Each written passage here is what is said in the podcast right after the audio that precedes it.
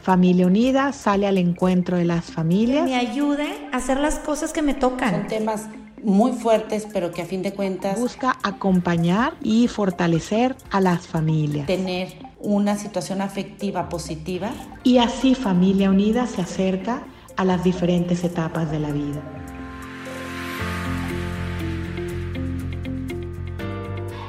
Muy queridos amigos de Familia Unida, soy el padre Ángel Espinosa de los Monteros.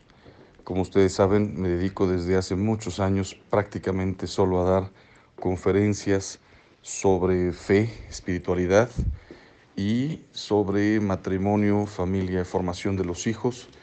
Por el COVID actualmente radico en Puebla, desde donde trato de hacer pues, muchas cosas eh, a través de las redes esperando que cuando termine pues pueda volver a lo mío y si no pues a lo que Dios quiera de mí. Les mando un saludo eh, en esta preparación, en estas ya casi vísperas de la celebración de Cristo Rey. Y quisiera solamente hacerles una reflexión brevísima sobre una cosa que sucede en el Evangelio y que muchas veces pasa como eh, sin que nos demos cuenta. En primer lugar, ¿Qué es esto de Cristo Rey? A Cristo quisieron coronarlo rey después de la multiplicación de los panes y de los peces. Dice el Evangelio, Jesús sabiendo que venían para coronarlo rey, porque había multiplicado panes y peces, les había dado de comer, había hecho un milagro impresionante. Decían, este es el Mesías, este es el profeta, este es el que había de venir al mundo. Y Jesús sabía que no era el momento, no quería ser rey por sus milagros, hizo miles de milagros y, no, no, no quería ser ese tipo de rey. Él sabía que la redención no venía por reinar o por hacer milagros, sino que venía por entregar hasta la última gota de su sangre, por dar su vida. Nadie tiene mayor amor que el que da la vida por sus hermanos. Y entonces se retiró a la montaña a orar.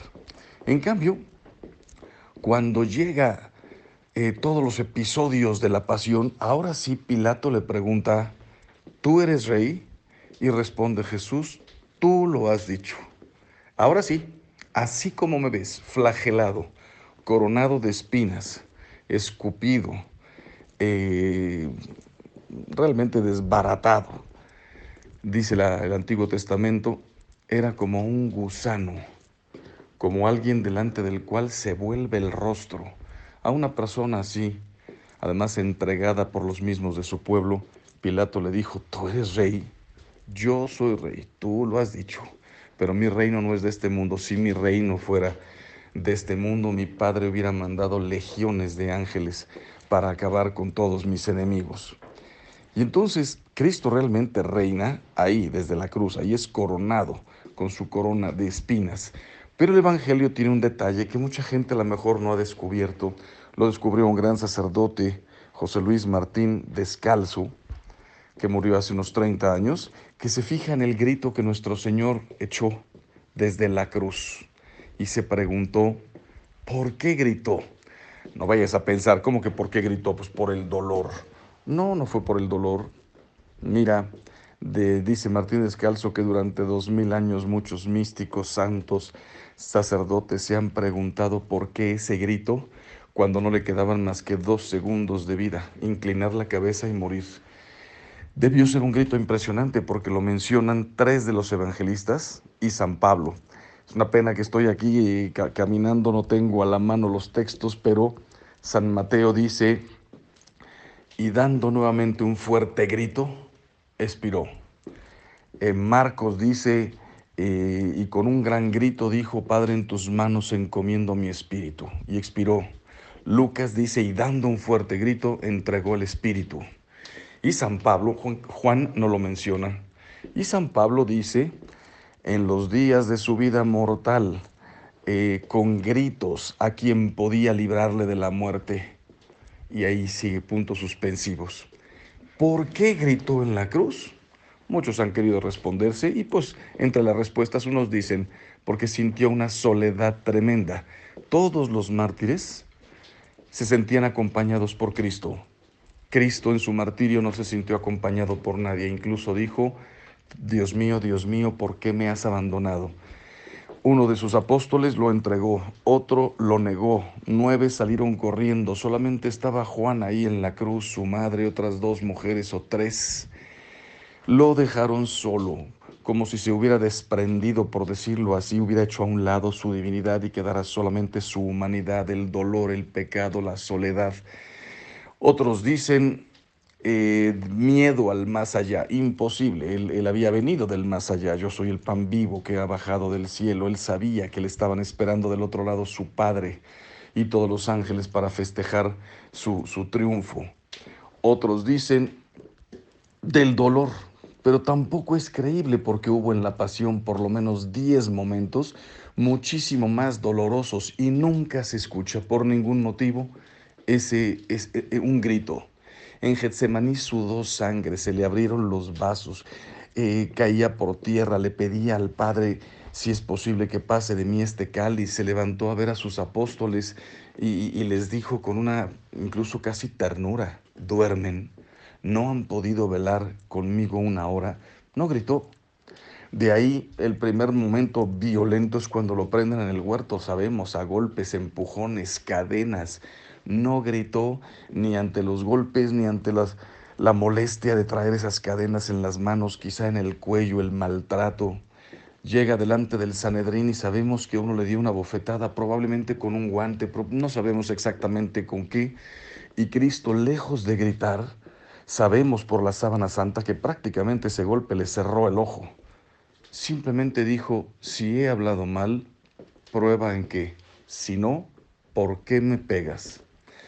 Y de ahí se lo llevan, pasa la noche y después de la cena sin haber comido nada, sin beber, y en la mañana lo presentan ante el Sanedrín y ante Pilatos, lo hacen ir de un lugar a otro y comienza, comienza la violencia.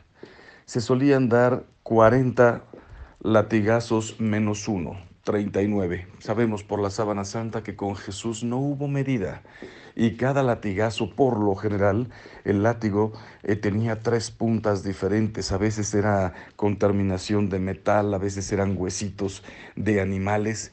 Si vemos la sábana santa, con Jesús no hubo límites. Los golpes caían encima de ya otros golpes anteriores, le rasgaban la carne. No se escucha un solo grito, como dice el Antiguo Testamento, como manso cordero llevado al matadero. No hay un solo grito. No lo menciona el Evangelio.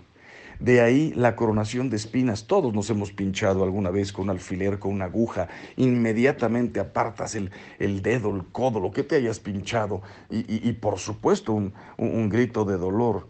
No sabemos cuántas, cuántas espinas fueron. 30, 50, 80, 100, no sabemos. Fue todo un casco, fue alrededor. Hay diversas eh, imágenes, pero otra vez la Sábana Santa nos muestra todo lleno de sangre. Y lo más increíble, se acercaban, algunos se postraban, lo insultaban, blasfemaban, se burlaban y otros golpeaban la corona de espinas con bastones, enterrándole más las espinas. Ni un solo grito. De ahí piensa en el Via Crucis tuvo que cargar una cruz de 50, 60, 70, 80 kilos.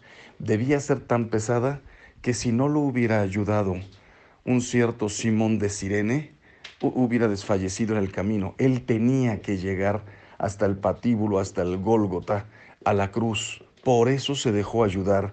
La tradición nos dice que cayó tres veces, habrán sido tres, no habrán sido más.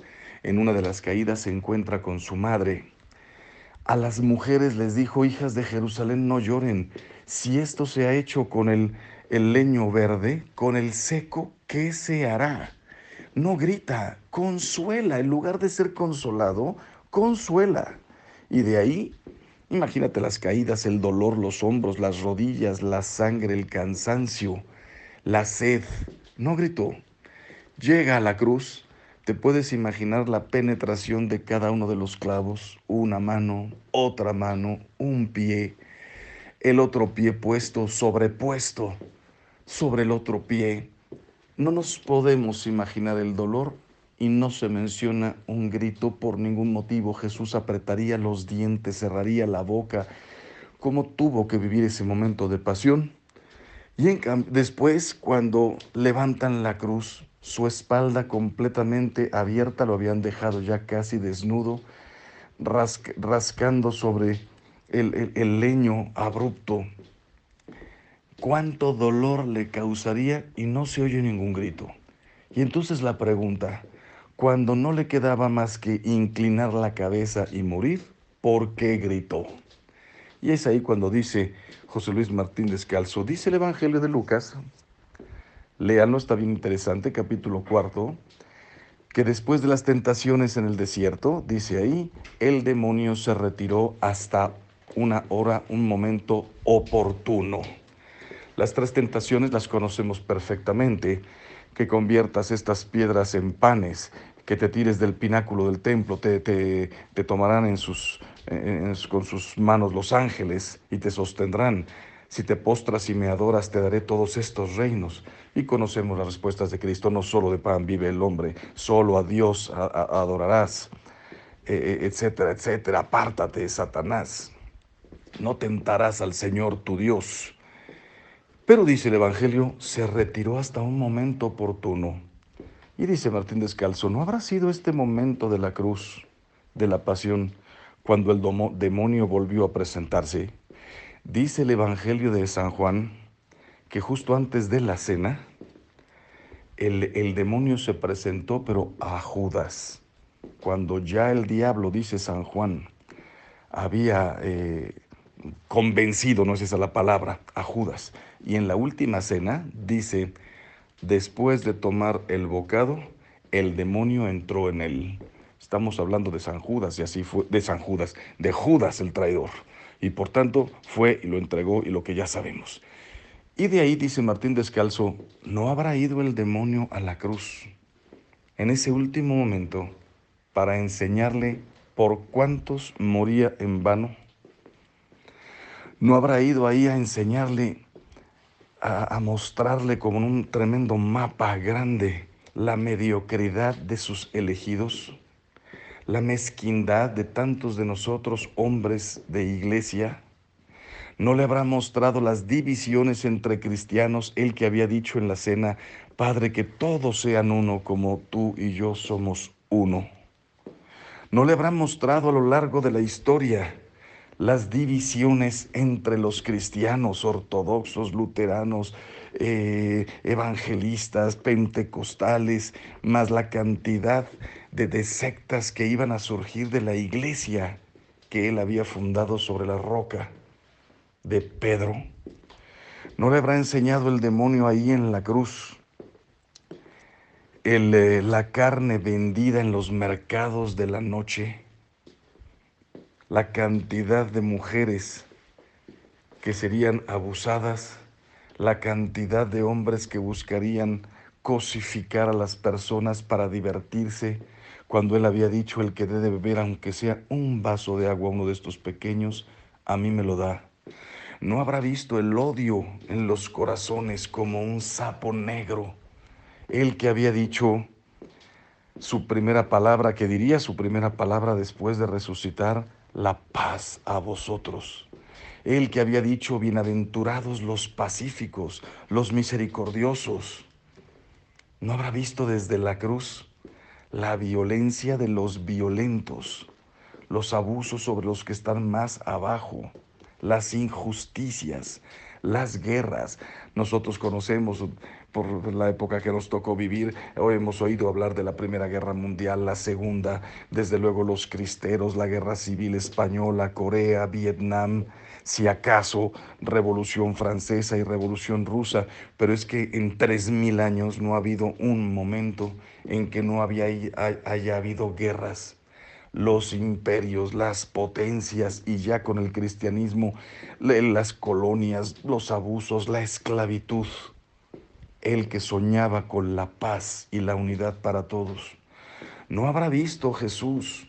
Desde la cruz, no le habrá enseñado el demonio. Para cuántos moría en vano que se irían al infierno por cerrar sus vidas completamente al amor de Cristo, no habrá visto desde la cruz el llanto en los hospitales, la soledad, sabía que podía ayudarnos, pero sabía que no podía impedir el dolor del hombre que amaba y la muerte. Grito. Y su grito sigue ahí, taladrando las paredes de la historia y de la eternidad. Pocos lo escuchan, cloroformizado por las televisiones, silenciado por las guitarras electrónicas. El mundo se inventa un mar de ruidos porque no quiere escuchar el llanto de los hombres menos el llanto de Dios. Grito. Pues bueno, ahora que nos estamos preparando para Cristo Rey, podríamos verlo ahí en la cruz y decirle, Señor, si de mí depende, no volverás a gritar. Quiero escuchar yo tu grito por última vez y decirte, quiero ser un hombre de paz, de amor, de caridad, de entrega, de generosidad. Quiero decirte que sí, quiero hacer apostolado, quiero hacer misiones, quiero defender la vida, la familia. La familia, tú quisiste venir al mundo en una familia. Quiero defender el matrimonio entre un hombre y una mujer la familia, la formación de los hijos. Quiero enseñar a cuanta gente pueda la belleza del Evangelio, de la oración. No quiero que vuelvas a gritar, Señor. Y si de mí dependiera, aquí estoy. Usa mis manos, mi boca, mis pies. Úsame como tú quieras, para que el mundo te conozca y para que cada vez seamos más los que te amamos con todo nuestro corazón. Gracias, Señor. Me despido de todos ustedes, familia unida. Que Dios los bendiga siempre, que sigan haciendo muchísimo bien. Dios los bendiga siempre. Feliz día de Cristo Rey. Escuchen su grito y que no vuelva a gritar por culpa de nosotros. Dios los bendiga siempre.